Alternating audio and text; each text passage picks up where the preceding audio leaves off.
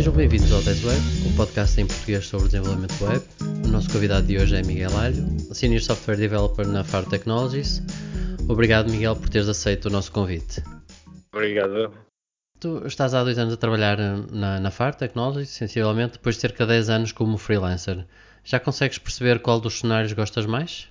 É, são, são, são muito diferentes, são, são contextos bastante diferentes. Como freelancer, eu comecei a trabalhar como freelancer cerca de 2006, tinha acabado a formação universitária e nessa altura estava a fazer algumas coisas tipo site web, coisas multimédia e, e senti vontade de começar a trabalhar por conta própria e foi aí que, que me lancei como freelancer.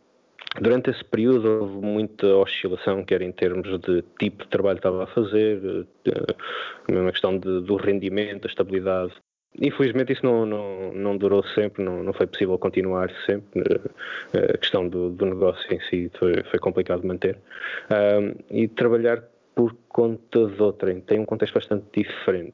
Uh, onde eu estou atualmente, na Faro, temos um, condições muito interessantes de trabalho, uh, quer em termos de horários, quer em termos de flexibilidade que há a esse nível. A estabilidade que há num trabalho por conta de outrem, uh, especialmente quando as empresas são boas, um, ajuda muito também a sermos criativos e desenvolver bem aquilo que estamos a fazer e ter motivação e assim. E trabalhar por conta própria é espetacular. Não, não, não tenho a menor dúvida disso e e certo, há aspectos disso que tenho alguma saudade, mas não, não de tudo, né? a parte de fazer contabilidade própria, etc. É uma chatice, cara. não, não é fácil. Especialmente quando as coisas também correm mal, não é? Claro, claro. E que influências é que tu vês na tua forma de trabalhar agora, a forma que engaras o teu trabalho eh, e que são resultado da tua carreira como freelancer? Quando trabalhei como freelancer era um, era um pouco o faz tudo, é? ou seja, eu para conseguir entregar um projeto de software, um, como, como alguns do, dos que desenvolvi, uh, basicamente tinha que fazer não só desenvolvimento, mas acabava por ter que fazer também algum trabalho de administração de sistemas e de, de gestão de projeto, ou seja, houve um, uma abrangência muito grande em termos do, das áreas onde eu tive que tocar para conseguir entregar qualquer coisa ao cliente, é? a própria gestão de cliente e, e, o contacto que se tem, a empatia que é necessário ter para perceber também as dificuldades que eles têm no, no seu dia a dia, como é que vamos resolver o problema deles, é? Tudo isso levou a que eu tivesse que investigar e aprender muitas coisas diferentes. Não, não era um trabalho exclusivamente técnico. É? E trazer isso depois para dentro, para outro contexto de trabalho, onde há muita gente mais especializada em, em áreas específicas.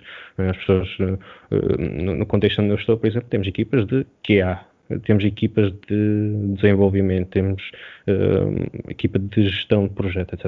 As pessoas são muito mais focadas, são mais especialistas no, naquilo que fazem, mas, mas conseguir fazer a ligação das várias pontes, uh, das, várias, das várias áreas possível, por ter tido contato com todas elas, também é, é, é bastante benéfico. É? é uma experiência muito interessante desse nível. Hoje estamos a falar contigo porque seguimos, e muito bem, a sugestão do teu amigo Eduardo Pierro, que foi nosso convidado há uns programas atrás e que nos confidenciou que tu eras a única pessoa no mundo que gostava de TDD. Eu não, não acredito que seja a única pessoa. mas... Queres falar-nos um pouco da tua abordagem para testar uma aplicação web uh... e já agora porque este teu interesse nesta temática em particular?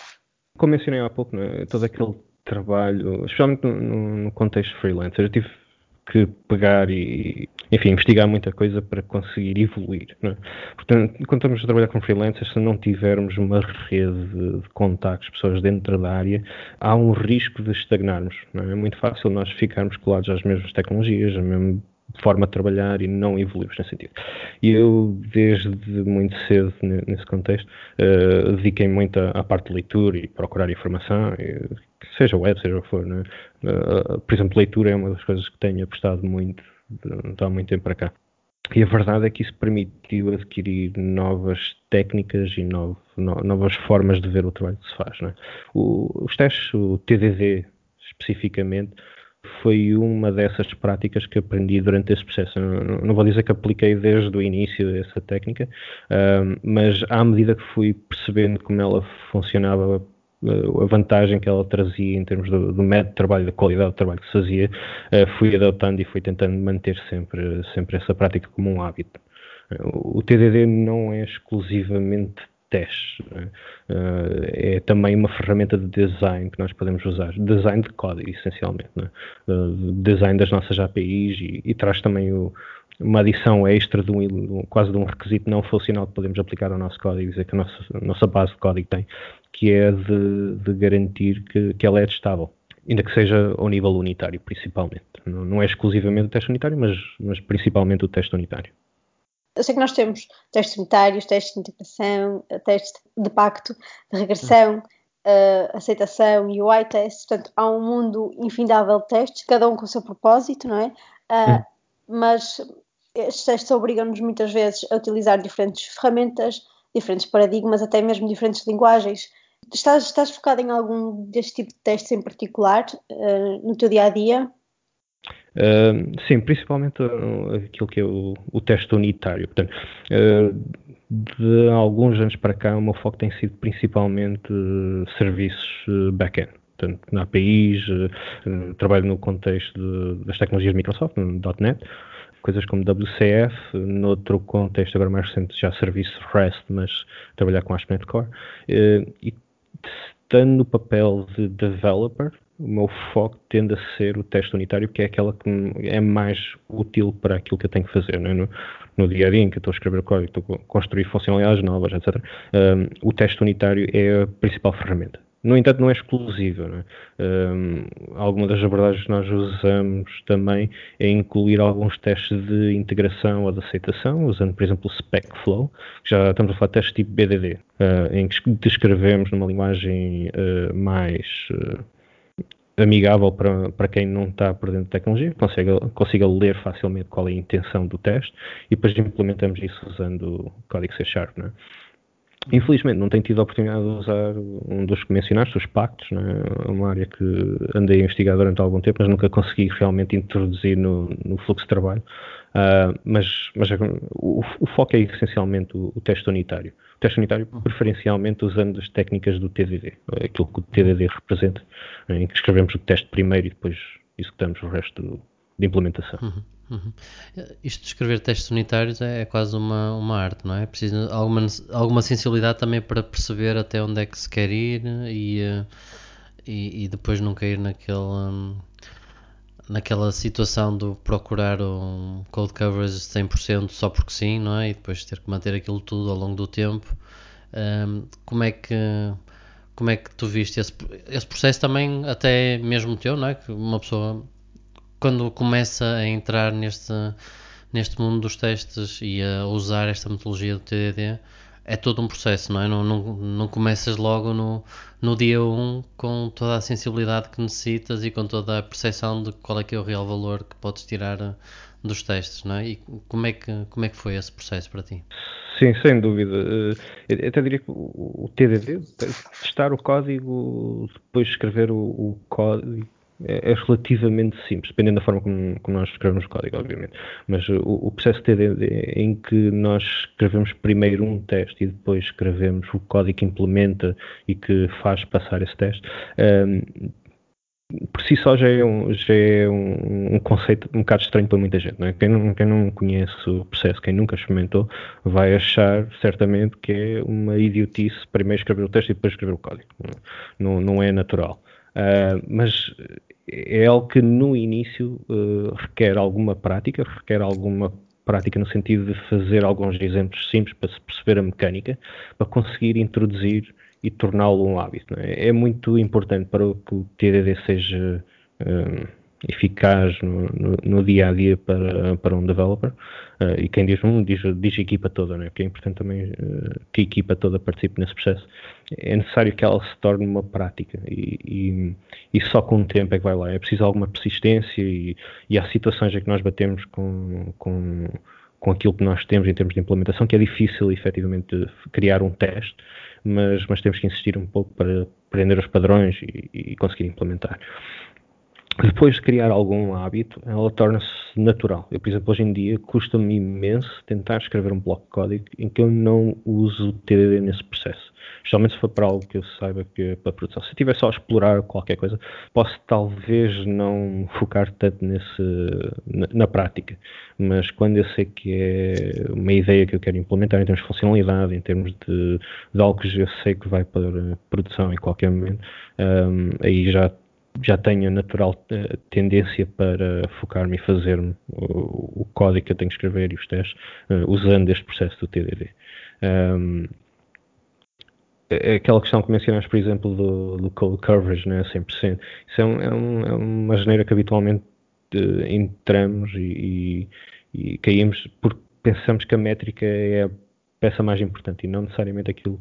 E não é, não é verdade, né? quer dizer, o, o mais importante é que a gente tenha boa base de teste, seja ela 100% ou 80%, ou seja o que for, mas que ela traga confiança para o trabalho que estamos a fazer e, e entrega que vamos fazer. Né? Uh, o TDD, muitas vezes o pessoal pensa que o TDD, por exemplo, é uma coisa que é para garantir que não há bugs nenhum, isso não, não funciona, não é garantido, isso não garante absolutamente nada em termos de, de teste. Sabemos é que o código que nós escrevemos uh, vai executar da forma como nós a desenhamos e da forma como nós especificamos, usando o teste. Não é? Sim, aqui no fundo o que interessa é mesmo a qualidade e não tanto a quantidade, não é? Sim, sim, sim, sim. sem dúvida, sem dúvida apesar de tudo, especialmente numa fase inicial, em fase em que estamos a aprender, é preferível fazer mais testes do que menos. É? é preferível ter maior cobertura, ainda que seja por repetição, do que ter a menos e termos aquele, aquele espaço de falha uh, que, que a dia vem. Uh, no entanto, com o tempo, vamos aprender a gerir melhor essa, esse, esse aspecto né, da cobertura e o que é que se testa e o que é que não se testa. Né? Uh, eu sei que, por exemplo, no dia a dia nós temos montes de, de debates do que é que devemos testar e não devemos testar. Uh, eu, por exemplo, tenho uma tendência de testar uma coisa que eu sei que os meus colegas muitas vezes não, não ligam muito, por exemplo, o, o teste aos construtores. Né? Eu, quando vou começar uma classe, eu crio um teste para confirmar a forma de funcionamento de um construtor. E, e pode parecer estranho porque vai haver outros blocos de teste que vão um, certamente entrar por aquele caminho e confirmar essa funcionalidade. Mas para mim, muitas vezes funciona simplesmente como um método para conseguir criar o primeiro bloco daquele, daquela classe, por exemplo se vamos a falar em programação orientada para objetos, eu vou ter que escrever uma classe que tem um método qualquer lá dentro, eu preciso criar o fecheiro, eu preciso criar aquele boilerplate da classe em que tem o namespace e o nome da classe e eu vou ter que passar parâmetros lá para dentro e vou ter que dizer quais são as dependências para, que vão ser injetadas. O, o facto de escrever esse teste uh, vai-me permitir que eu comece já a desenvolver esse bloco e a pensar esse bloco. É? Se ele é efetivamente prático depois em toda a suite de testes, Talvez não. Haverá outros pontos que vão confirmar aquilo novamente e que vai acabar por ser redundante. Mas aquele ponto de entrada, daquele estabelecer uma base, um ponto de partida, é, é extremamente importante. Nem que seja o efeito psicológico que tem, né? da uhum. forma como nós trabalhamos. Acabas por depois apagar esse teste ou não? Só por curiosidade? Uh, normalmente não. Prefiro deixar okay. ela. ok, bom. Falamos aqui uh, em testes de pacto, ou mencionamos testes de pacto. Queres explicar-nos um bocadinho o que é que são testes de pacto? também para quem está a ouvir pode ter alguma curiosidade. Claro, claro, posso tentar, pelo menos. Não sou provavelmente especialista nesse, nesse, nesse contexto concreto, mas uh, o, teste de pacto é, é, muito comum, ou é muito referenciado quando estamos a falar de microserviços. E temos, uh, quer dizer, não é exclusivo a microserviços, qualquer bloco de serviço que tenha a comunicar entre si possam, po podem usufruir deste, deste tipo de teste, em que a ideia é que nós temos os consumidores de uma determinada API uh, indicar ou, ou, estabelecer quais são os métodos, os blocos da API que são consumidas okay? e desenvolve um conjunto de testes que demonstram que quando fazem determinada chamada API estão à espera de um determinado tipo de resposta. Aqui não estamos propriamente a falar dos dados concretos que vêm, é mais o formato e o, uhum. e o, e o método de comunicação e o resultado desse, desse bloco de teste é um fecheiro que pode ser colocado num, num repositório. Uh, onde é que há vantagem aqui? Quem desenvolve a API uh, pode pegar nesse fecheiro e quem diz de, desse consumidor, diz todos os consumidores que conhece do, do seu serviço e desenvolver uma suite de testes que uh, confirma o, que o que está a implementar na API não quebra nenhum dos seus clientes. Uh, em termos de, de manutenção da, da, funcionalidade, não quebrar clientes é bastante interessante. Né? A API, a equipa que está a desenvolver a API pode continuar a desenvolvê-la, pode acrescentar funcionalidade, pode mudar até a funcionalidade em alguns aspectos, mas tem sempre uma salvaguarda perceber se está a quebrar uh, algum cliente ou não. Quando estamos a falar web scale, talvez é mais difícil manter o, o, o a suite completa de clientes, né, quem está a consumir, dentro de uma empresa. Eu acho que é muito mais fácil manter isso, né, um canal de comunicação diferente. Se tivermos equipas diferentes a desenvolver a API e os clientes dessas APIs, uh, temos aqui um método muito interessante de comunicação entre eles e perceber quando é que um está a quebrar o serviço ao outro, ou se é que está a quebrar. Né? Não, não, é essa a ideia de quebrar serviço, mas quando há uma quebra, uh, há um, há um, um tipo de um teste deste género pode ajudar muito a, a criar também um momento de, de conversa, né? de, de, estabelecer um novo rumo, de corrigir, etc. Definir o que é que é. O, o teste em si é técnico, né? estamos a falar de. É, é quase equivalente em termos de tecnologia, um teste unitário, uma classe que executa uma chamada e, e, e, confirma o tipo de resposta que está à espera, mas o resultado daquilo é um conjunto de fechos que depois podem ser usados no, nos contextos.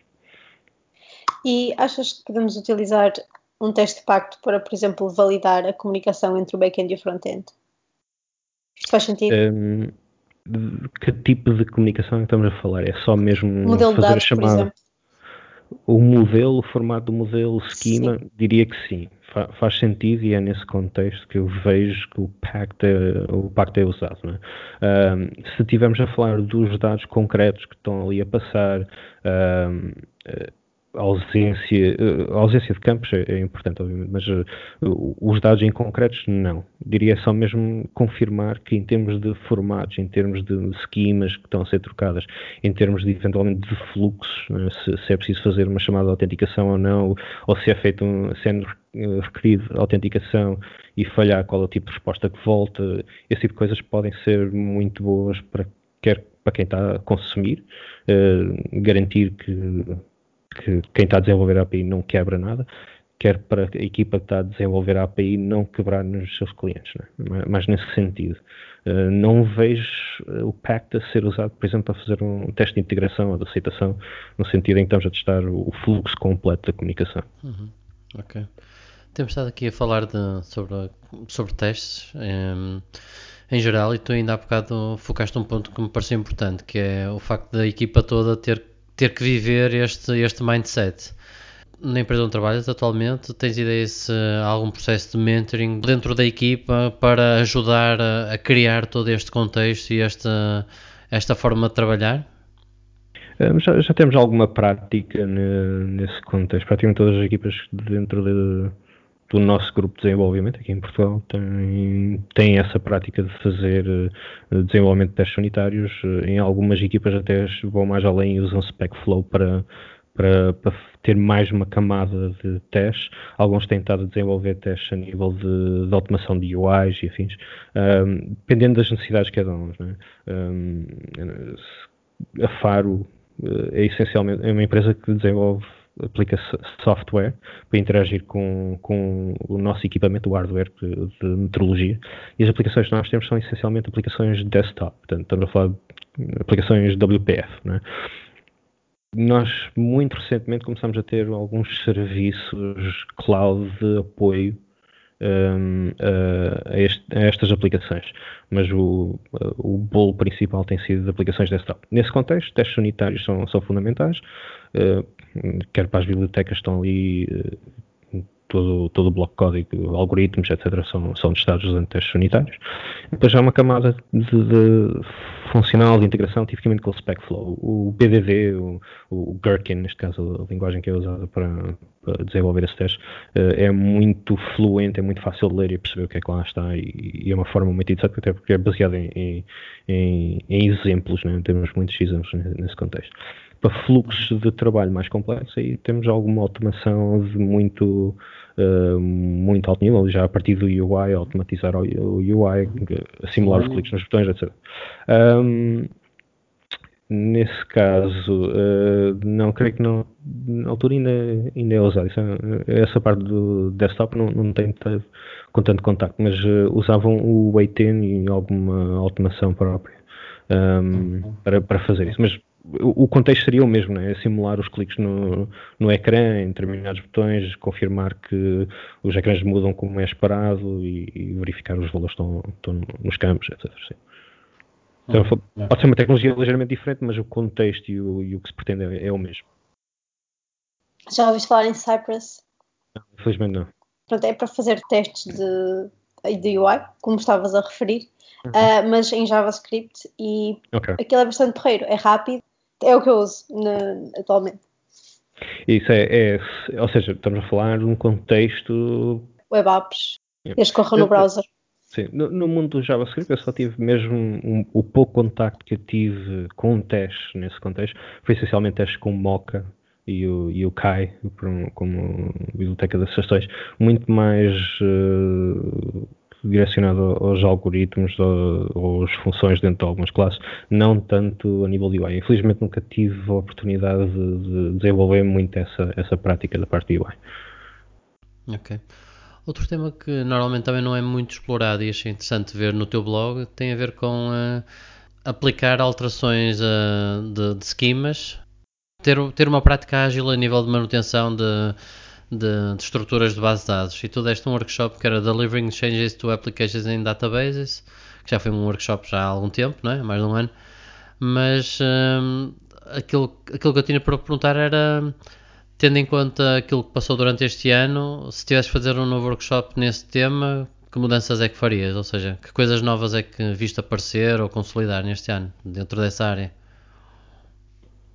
Sinceramente, não, tenho visto assim muito a ser desenvolvido nessa área. Tem, tem havido mais, eh, mais informação a surgir. Eu tenho seguido muito os canais de DevOps e coisas como a questão de manter os, as, definições dos esquemas dentro do repositório de código, não é? usar migrations. Migrations é uma coisa já, já bastante antiga, quer dizer, não é uma coisa propriamente nova, mas acho que não, não, não é tão popular, não foi tão popular até muito recentemente. O primeiro contato que eu tive eh, com migrations foi, foi no contexto Ruby on Rails. Um colega meu estava a desenvolver um projeto e ele, entusiasmado com aquilo, mostrou-me e realmente aquilo fazia sentido. Né? Era um command line entry e, todo o scaffolding da base de dados e todas as alterações que estavam a ser adicionadas à base de código eram automaticamente refletidas na, na base de dados. Né? Coisas com Active Record, etc. E, e, demorou muito, uh, a meu ver, isso aparecer na, nas linguagens mais mainstream. Né? O, o, o, no contexto .NET, pelo menos, temos o Entity Framework, se calhar é o, é o que a maior parte do pessoal tem a tendência a utilizar, e já há algumas coisas de migrations associadas, quer na, nesta versão, quer nas anteriores, na versão uh, .NET Core, quer a versão anterior, já tinha algumas, mas, mas a prática não era tanto essa. Né? A, pessoal, a maior parte das situações em que eu tive eh, não era a primeira escolha usar migrations. Foi, foi, foi necessário, de alguma forma, convencer o pessoal a pensar e usar esse aspecto. Tipicamente é, vamos à base de dados, temos criado uma VM, vamos fazer lá as alterações todas que nós precisamos e vamos trabalhar a partir daí. Isso não é, não é viável quando nós precisamos continuamente eh, distribuir alterações das aplicações. É? Felizmente, hoje em dia já há algumas técnicas, algumas coisas que nós podemos usar. Uh, as, as, as, ferramentas de migrations que vêm com, com as tecnologias que nós usamos, no caso do Entity Framework seria as migrations próprias delas. Há outras ferramentas como o Flyway ou o DBUp, onde nós podemos usar SQL normalíssimo, o habitual que quem, quem tiver a trabalhar mais com basagem está mais habituado ao SQL pode definir todo, todo o schema e todo, tudo o que necessita com diretamente nessa língua, nessa DSL, eh, aplicar essas scripts, esses scripts em sequência e, e, aplicar essas alterações na base de dados. Depois, associado a essa questão, a partir do momento que temos as, migrations, temos uma vantagem que nós também podemos criar testes em cima dessas migrations. Né? A cada alteração de schema, a cada bloco de alterações, nós também podemos criar testes que confirmam se uh, aquilo que nós estamos a fazer mantém a nossa aplicação a funcionar. Se tivermos uma boa suite, por exemplo, ao nível da camada de dados, eh, quando eu digo camada de dados, estou a falar tipo camada de acesso a dados. Uh, podemos chamar-lhe uma DAL ou utilização do ORM ou algo assim do género. Né? Uh, podemos a esse nível ter um conjunto de funcionalidades, nós podemos confirmar se a alteração que nós estamos a fazer à base mantém, mantém o nosso, as nossas expectativas de quais são as respostas que devem vir e os campos, etc. Não estamos a quebrar nada, não é? Esse tipo de testes que estás a falar é um bocado, é, é algo do tipo, ok, deixa ver, eu fiz, implementei esta migração, então a seguir o schema tem que passar a ter um novo campo, é isso? Algo assim dentro desse género? Ou é uma, um exemplo muito simplicista? Um, pode ser esse nível, esse é um, esse é um aspecto. Eu, eu lembro de ver um, um, um, livro que era o Agile Database Testing, em que uhum. framework que, que, o autor usava, usava uma framework baseada em XML, mas em que tinha uma série de testes que executava antes, da migra, antes de cada passo da migração, para confirmar que determinado, determinado contexto era verdadeiro, e o pós aplicação de, dessa alteração, também para reforçar eh, a validação do, do, que é que lá estava. Essa é uma hipótese. Né? Aquilo que eu falo muitas vezes é, eh, por exemplo, na minha camada de acesso a dados, eu tenho, imagina, tenho uma tabela de pessoas, né? tenho três campos, e eu, uhum. a minha camada de acesso a dados tem um conjunto de funções ou métodos de uma classe que fazem sentido. Por exemplo, o tipo getPerson, ou uh, get persons by city. Imagina, estou a inventar aqui um bocado a situação, mas neste contexto temos uma situação em que vamos buscar uma pessoa por um ID, por exemplo, ou por um filtro. Eu posso introduzir um conjunto de valores nessa base de dados, com base no esquema que, que eu tenho definido, e confirmar que esses métodos uh, funcionam corretamente contra o esquema que eu estou a introduzir com aquela migração. E posso, em qualquer alteração que eu faça, confirmar que aqueles métodos continuam a funcionar de forma igual. Se por uhum. alguma razão introduzir uma alteração, por exemplo, faço um, um, um rename a uma coluna, né? uma, uma, operação que fazemos com, com uhum. hábito, né? à medida que vamos desenvolvendo. Se o meu código, por exemplo, C Sharp, se eu não tiver a usar um ORM, um ORM que, que trabalhe diretamente Sim. a base, né? eu posso confirmar que eu não quebrei nenhuma expectativa daquilo que eu tinha no código. Né? Se, se eu estou à espera do campo ID e aquilo mudou para ser uh, número da pessoa, ou se uhum. tinha o campo chamado, estava à espera de um campo chamado city e passou a ser cidade, né?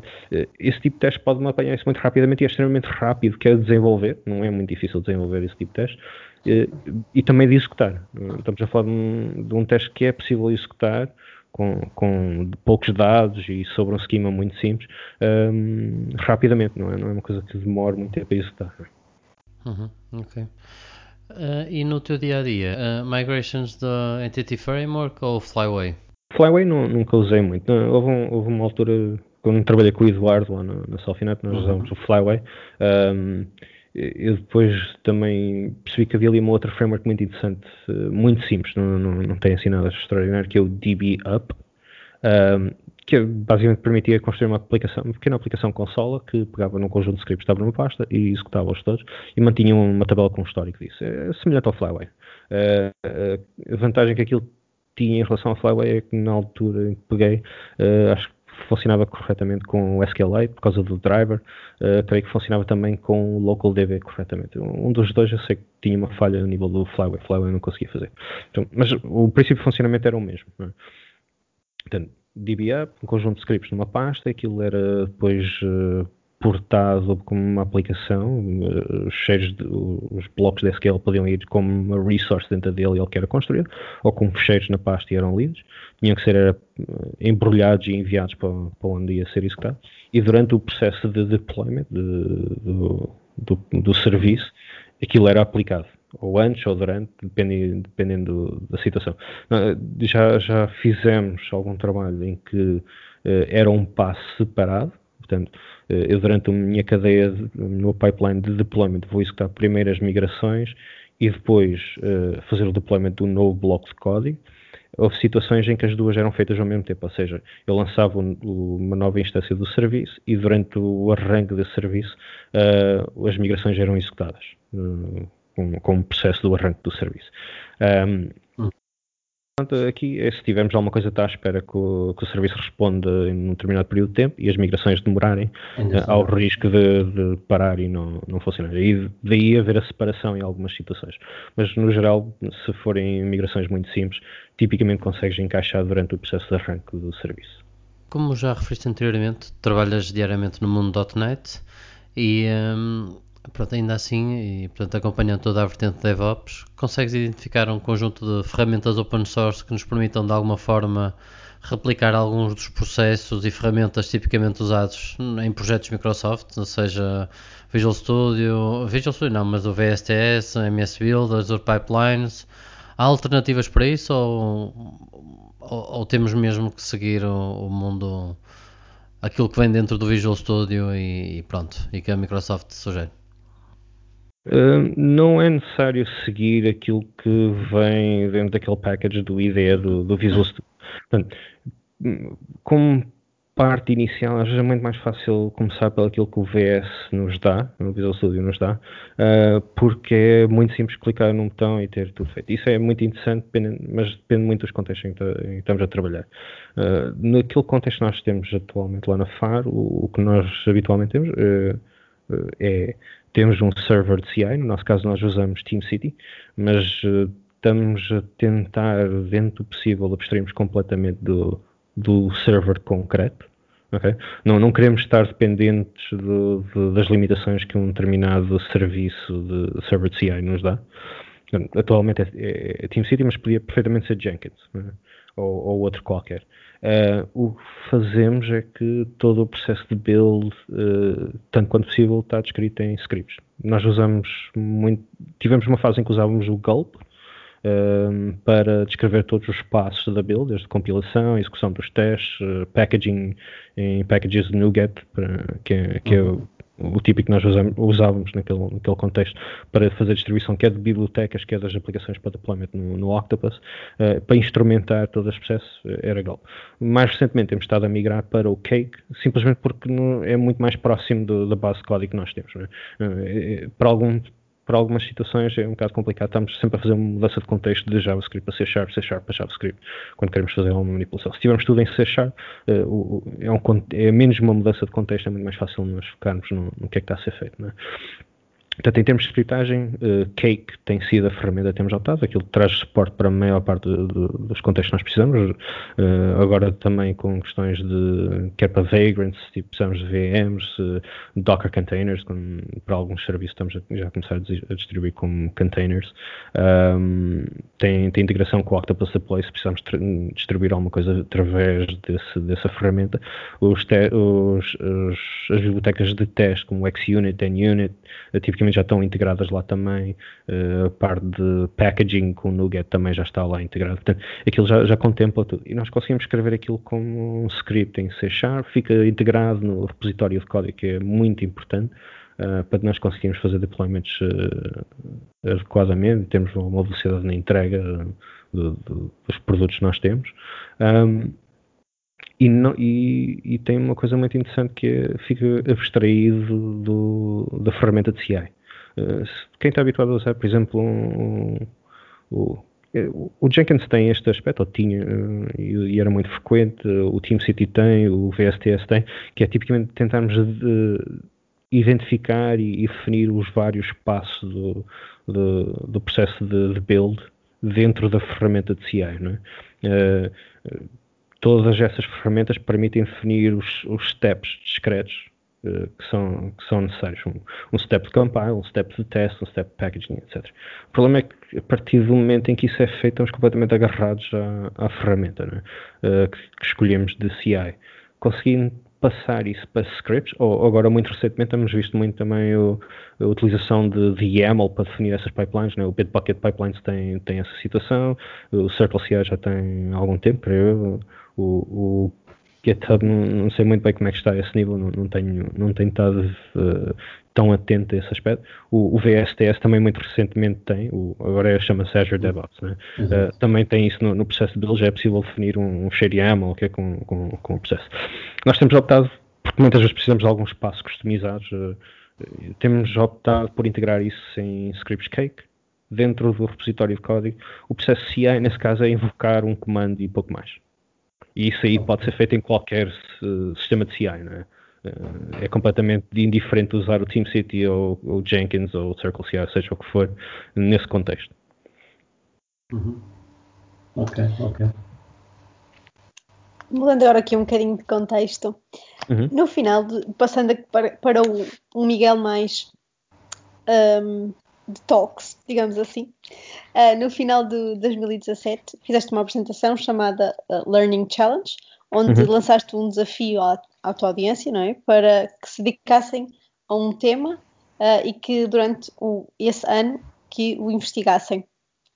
seguiste a tua própria sugestão? Uh, mais ou menos. Durante o ano tive alguns saltos entre temas, mas, mas sim. Eu, de algum tempo para cá tenho, tenho focado muito nesse processo de, de aprendizagem. É? Para mim é extremamente importante. Eh, eu, eu, eu não, não, vou dizer que sou completamente autodidata no, no que diz respeito à informática, mas a minha, a minha origem em termos académicos é eletrónica, não é, não é, não é informática. Eu tive umas cadeiras de, de informática durante, o, durante, o, durante a formação, né? tínhamos programação mais aplicado a hardware e, a, e algumas cadeiras em termos de, ou seja, o último ano havia algumas opções ligadas à multimédia e tive, foi o primeiro contacto que tive, por exemplo, com programação orientada a objetos, né? Quer dizer, foi no último ano. Uh, e só no, no projeto de, de, curso é que tive algum contacto com, com, com o ASP.NET. Nunca tinha aprendido em nenhuma das aulas, foi necessário para desenvolver o, o, o projeto final. Uh, portanto, a partir desse momento, esta introdução para as tecnologias web e os, várias ferramentas e tudo, foi um processo, podemos dizer que foi autodidata, quer dizer, tive que procurar informação e, e desenvolvendo e aprendendo os padrões e etc. E portanto, desde muito cedo tornei hábito um, quer a leitura, quer, quer a visualização de apresentações online, etc., para poder continuamente melhorar nesse contexto. E, e, essa apresentação foi também um bocado no sentido de passar essa mensagem ao, aos colegas da, da, comunidade para, para, para conseguirem avançar e não, não ficarem para trás por falta de tempo. Etc. Às vezes é preciso simplesmente arranjar um pedacinho de tempo, tornar aquilo num hábito e conseguir focar em alguma coisa. Né?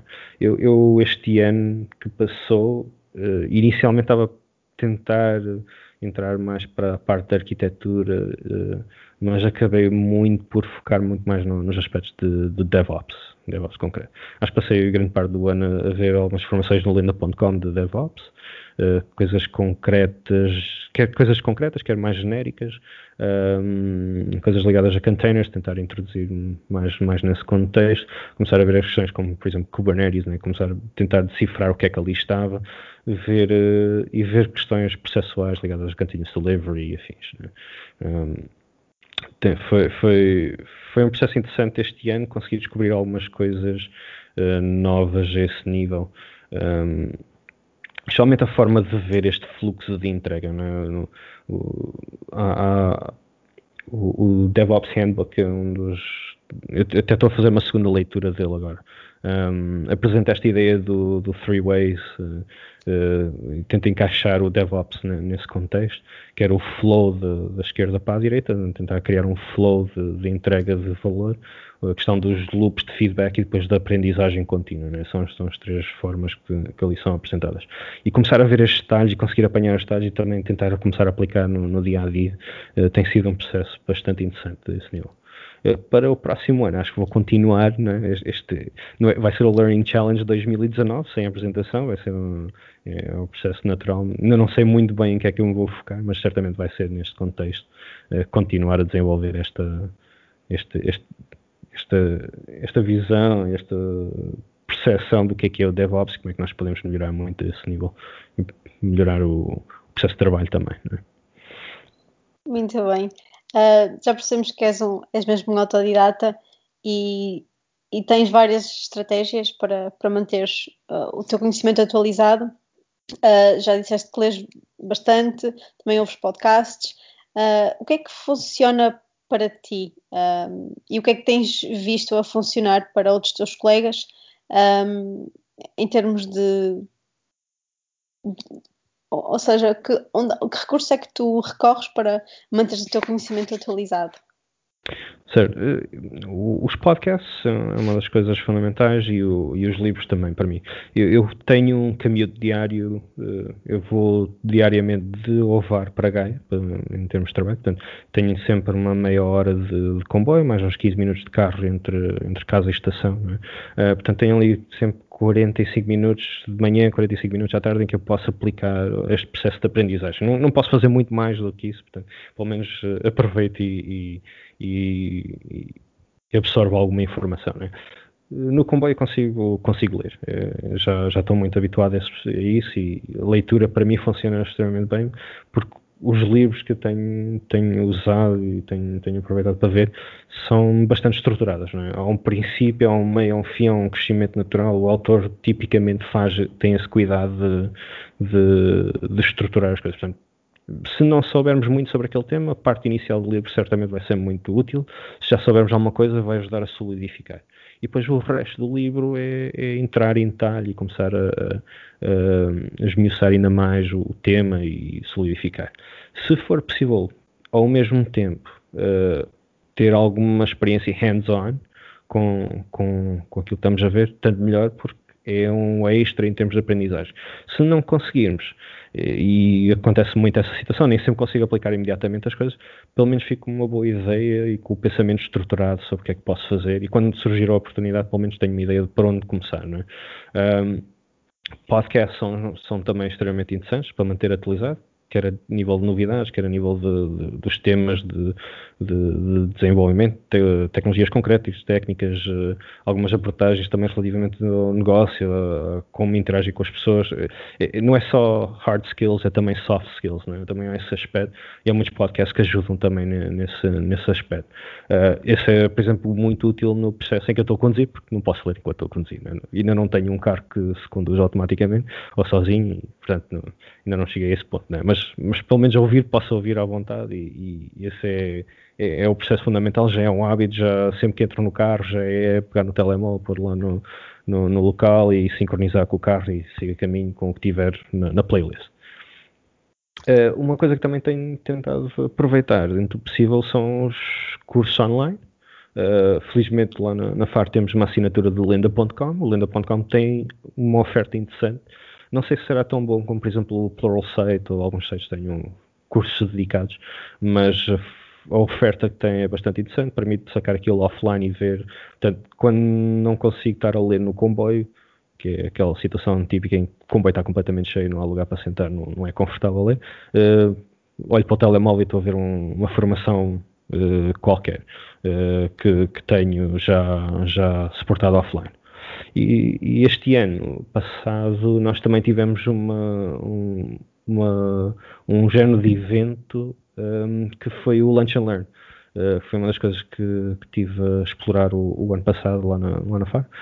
Um, basicamente, todas as semanas, às terças-feiras, à hora do almoço, tínhamos um tema qualquer associado, escolhíamos uma apresentação que estava disponível na web, fosse no Vimeo, fosse no YouTube, fosse onde fosse, uh, uma apresentação de uma conferência uh, e víamos aquilo em conjunto quem quisesse participar, obviamente. Não é? Uh, aspecto interessante daquilo, são cerca de 30 almoços, 30 horas ao longo do ano que nós conseguimos absorver nova informação e algumas ideias interessantes. Muitas das vezes dava depois uma discussão no final uh, para, para trocarmos ideias sobre aquilo que vimos e solidificar e tirar dúvidas entre, entre, entre equipa. Também foi bastante interessante. Há aqui várias formas todos podemos aproveitar para mantermos atualizados e, e, focarmos em coisas novas e tentar introduzir ideias novas. Nem sempre é possível aplicá-las, mas dentro do possível conseguimos pelo menos absorver alguma informação com isso e crescer. Tu mantens também um blog uh, desde 2005, que é o miguelalho.pt, e sentes que o blog tem um impacto positivo no teu dia a dia como developer? Que, que efeitos positivos é que o, o teu hum. blog já te trouxe? Olha, um trouxe-me trouxe algumas coisas interessantes. Eu, infelizmente, uh, perdi um pouco o hábito de, de, escrever para lá. Eu gostava de realmente, eu queria, queria, ver se este ano conseguia fazer, ou a nível de blog ou outro meio qualquer, conseguir desenvolver mais algumas, mais algumas coisas. Uma, uma coisa extremamente interessante que o blog tem, uh, por mais simples que seja o post ou por mais complexo seja o post, é, obriga-nos a pensar sobre aquele assunto e isso novamente ajuda a solidificar as ideias que temos acerca de de, de, um tema, não é? Uh, por exemplo, um, um dos que eu tenho como referência sempre é, por exemplo, um, um escrevi sobre passwords, é? aquela questão de uh, codificação e utilização de saltos, etc. Eu tive que aprender aquilo naquele momento para ter algum, alguma segurança na forma como estava a armazenar passwords, numa base de dados que estava, estava a usar, e, e o facto de querer escrever aquele texto obrigou-me também a investigar mais um pouco para ter a certeza daquilo que estava a dizer. Portanto, foi nesse aspecto um processo de solidificação de ideias. Uma, uma das coisas que, que habitualmente é, é dito no, quando nós queremos aprender uma coisa, mais, uma das melhores formas que nós temos de aprender é tentar ensiná-la a alguém, é? porque essa necessidade de nós uh, falarmos sobre aquele tema e conseguir uh, explicar aquele tema obriga-nos a ter muita certeza sobre ela, ter muita segurança e, isso obriga-nos também uh, a reforçar o processo de aprendizagem e investigação e garantir que estamos a perceber o que é que estamos ali. Exportar isso para o blog é uma forma de, de, de, de ensinar ao mesmo tempo que estamos a, estou a aprender aquele tema e a solidificar as ideias que ali estão. Né? Esse artigo, por exemplo, já escrevi há uns anos atrás, mas sempre que eu me lembro desta citação das passwords, eh, dá-me logo o clique e se precisar vou lá ver também novamente o que é que eu escrevi na altura, para ter certeza que eu estou a pensar corretamente e se precisar depois consigo investigar noutros sítios mais algumas ideias para ver se há novidades àquele nível. Né? Mas isso é um exemplo, quer dizer, a solidificação das ideias, pormos no papel a referência que nós temos. Às vezes o contacto que nós conseguimos ter são, são raros, os posts têm isso, mas alguns têm comentários, pessoal que conseguiu uh, utilizar aquilo no, no, seu dia a dia ou que tinha mais alguma dúvida e tivemos procurar, tive que procurar né, uh, para, para, perceber melhor o que é que era e conseguir ajudar. Uh, é, um, é um bocadinho também o efeito Stack Overflow. Não é? O pessoal que participa no Stack Overflow e responde a perguntas tem a tendência de ter necessidade de investigar e, e, e perceber melhor para conseguir dar efetivamente uma resposta útil. Não é? Uh, se calhar o, o, o mais famoso de todos é o John Skeet, que, que era, o, era o rei do Stack Overflow, não sei se ele continua a ser, mas até há um tempo atrás era o rei do Stack Overflow, especialmente a nível das questões de C Sharp, e ele hoje em dia é autor e é um, é um lead developer em, em algumas ferramentas a esse nível. É? Esse processo de escrever sobre as coisas, de divulgar informação, de conseguir responder às questões, tudo isso ajuda a solidificar todas as ideias que nós temos e, e dar-nos mais segurança naquilo que estamos a fazer. Para concluir, pedimos então respostas rápidas às seguintes perguntas. E a primeira é sempre aquela muito fácil, que é expectativas para os próximos 12 meses, a nível de, do web, ou desenvolvimento dentro da tua área. Eu, eu para, para, este ano há algumas, algumas, algumas áreas que eu tenho uma curiosidade de ver como é que elas vão se desenvolver. Uma delas é o WebAssembly, não é? Esta ideia de poder uh, distribuir aplicações.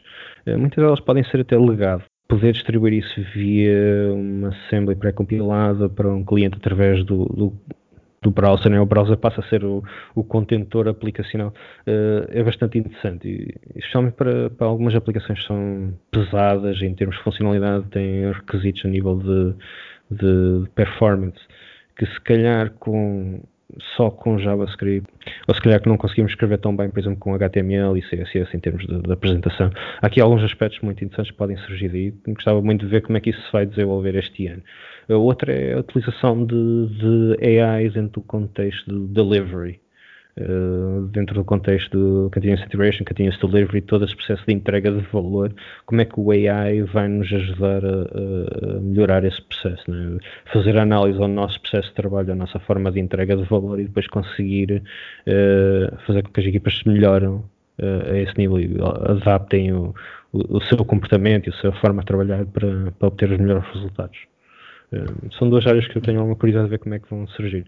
uma que eu ainda não investiguei muito, que eu sei que apareceu, ou pelo menos eu senti que apareceu, apareceu mais este ano, mas não tive grande oportunidade de, de investigar, é a questão dos service meshes. Eu gostava de ver também como é que isso vai, vai evoluir. Né? Uh, integração de mais serviços dentro do, da plataforma. Uh, retira uma certa carga de quem está a desenvolver. É? Já não, se calhar já não tenho que pensar tanto no, em biblioteca de login que eu vou integrar, porque a plataforma sobre a qual eu vou, vou desenvolver já me dá o, tudo o que é necessário para integrar isso, ou descoberta de serviço, ou tudo, tudo aquilo que tipicamente num, num microserviço nós temos que reimplementar em cada uma das, das instâncias. É? Um, okay. Eu gostava de ver como é que isso se vai desenvolver este ano. São, são se calhar as três, os três temas que okay. quero, quero, okay. quero acompanhar. Uhum. E qual a app mobile que não dispensas do dia a dia? podcast addict, uh, fundamental pelo, pelo manter os podcasts a rodar e sempre a tocar. Uh, manter a playlist ali sempre cheia de, de coisas porque nunca falta nada para ouvir, uh, diria que é a principal. Ok. E ferramenta de produtividade? Eu não sou muito de ferramentas de produtividade online, eu tenho a tendência a usar o caderno. Eu gosto muito. A cena do bullet journaling é uma coisa que, que me entusiasmou há algum tempo atrás. Não, não tenho dedicado tanto a isso, mas uh, aquela, o toque da escrita, o ter movimento associado, ter um. É, mais um sentido ali a trabalhar ajuda também a manter algumas ideias que estão aí associadas e uh, a libertar algumas ideias para, para o papel. Eu gosto muito de usar papel para, por incrível que possa parecer, né, estando a trabalhar nas tecnologias, mas uh, gosto muito de usar papel para, para, para fazer algum deste trabalho. E espero que o, que o caderno continue a funcionar muito bem. Um podcast ou livro fundamental?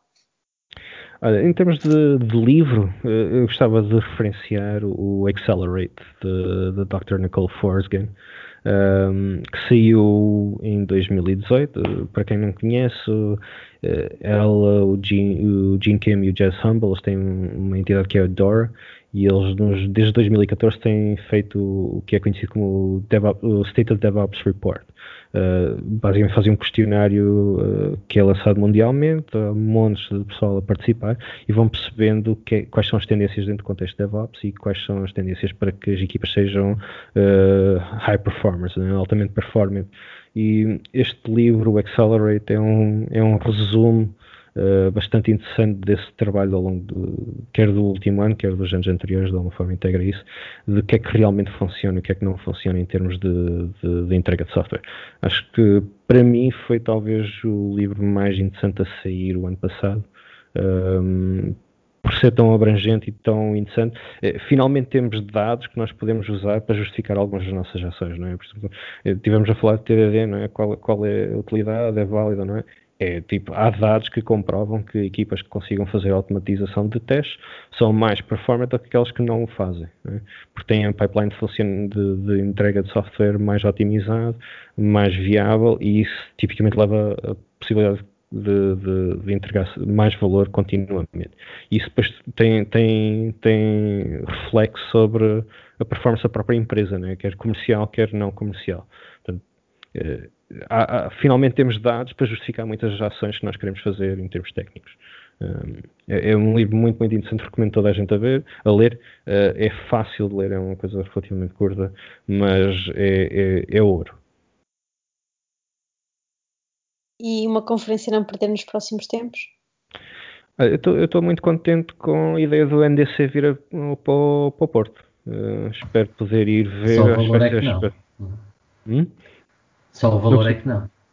Um, não, não é nada que não tivesse à espera que tive, ter aquele valor. Sim, está tá dentro, normal, sim, está dentro, sim, mas, sim. mas dói um sim, sim, sim, sim. Para, é, é, tal coisa, para a nossa realidade, a realidade portuguesa, quem está cá, uh, se tivermos que pagar do nosso bolso, uh, cada um de nós individualmente, dói.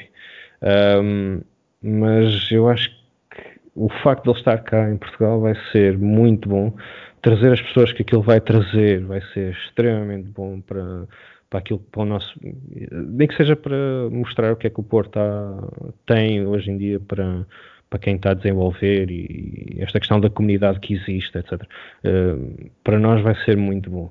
Sinceramente, uh, se considerarmos o preço do bilhete, tendo em conta que, quais são os custos das formações normais no, no mercado, seja interno, seja lá fora, para as empresas não é assim um valor tão alto. Não creio que haja assim grande justificação para uma empresa não poder pagar uh, aos seus colaboradores, se não forem todos, alguns, irem. Um, com, com, muitas vezes acaba por haver um gasto maior em outras coisas que não têm utilidade absolutamente nenhuma só porque tem que dar horas de formação, né, coisas assim desse género, paga-se formações que não, não, não interessam para nada. Esta conferência certamente vai ter muito conteúdo muito bom. Eh, eu, eu, tenho acompanhado os NDCs mais o online, né, os vídeos. Eh, aquela situação, por exemplo, do Lunch and Learn que eu mencionei há pouco, usamos muitos vídeos do NDC de outras cidades para, durante, essa, durante esse processo e há efetivamente uh, conteúdos extremamente interessantes, muito bons lá e acredito que este aqui vai ser também muito, muito bom. Uh, vai estar aqui alguns nomes que, que eu acompanho habitualmente, como o Sam Newman no contexto dos microserviços, o, o Mark Seaman do, ligado à programação funcional, vai estar cá, as pessoas vão estar até a dar workshops, não é? Uh, mas mesmo só ver a apresentação deles vai ser interessante. O pessoal do .NET Rocks também vai estar, quer dizer, vai, vai ser bastante, bastante interessante ver, ver isso acontecer e estou muito contente de saber que isso vem para, para, para o Porto, principalmente. Uh, se puder ir, vou, se não puder, vou ter, assim, ficar assim um bocadinho triste, mas estou, a fazer os possíveis para conseguir ir. E sugestão de próximo convidado? Um, eu tinha aqui dois nomes que eu ia propor. Um é o Carlos Silva, foi alguém com quem eu trabalhei quando estava na Selfinet. Ele tem um, ele era consultor, tinha uma empresa dele que era Bitmaker, uh, Bitmaker Software. Eles têm tido alguns projetos muito interessantes uh, dentro do contexto nacional e não só. Uh, do que eu me recordo da última vez que consegui falar com, com este colega, o, com o Carlos, eles estavam a fazer algumas coisas interessantes com, com Elixir e Phoenix, né? que são, são stacks tecnológicas que não é habitual vermos ser mencionadas. Eu gostava de ver mais sobre o que é que, que, é que está a ser feito ali, o, o que é que ele durante este período de tempo conseguiu desenvolver esse nível e perceber se realmente vale a pena ou não. A outra pessoa que eu ia referenciar aqui é a Marta Torneiro, que faz parte da equipa do DevOps Sport e, e tem estado muito envolvido na comunidade em várias vertentes, uh, também na parte de qualidade. Né? Ele tem um background QA um, e está bastante ativa dentro da comunidade, tem trazido muito material muito interessante para, para, para os meetups, quer do DevOps, quer de, de, outros, em termos de conferências e tudo. Ela está a participar muito ativamente nisso e gostava também de ver, o, o, ouvir os insights dela so, sobre estes temas. Obrigada, Miguel, pela tua participação no Desweb. Nós voltamos no próximo mês.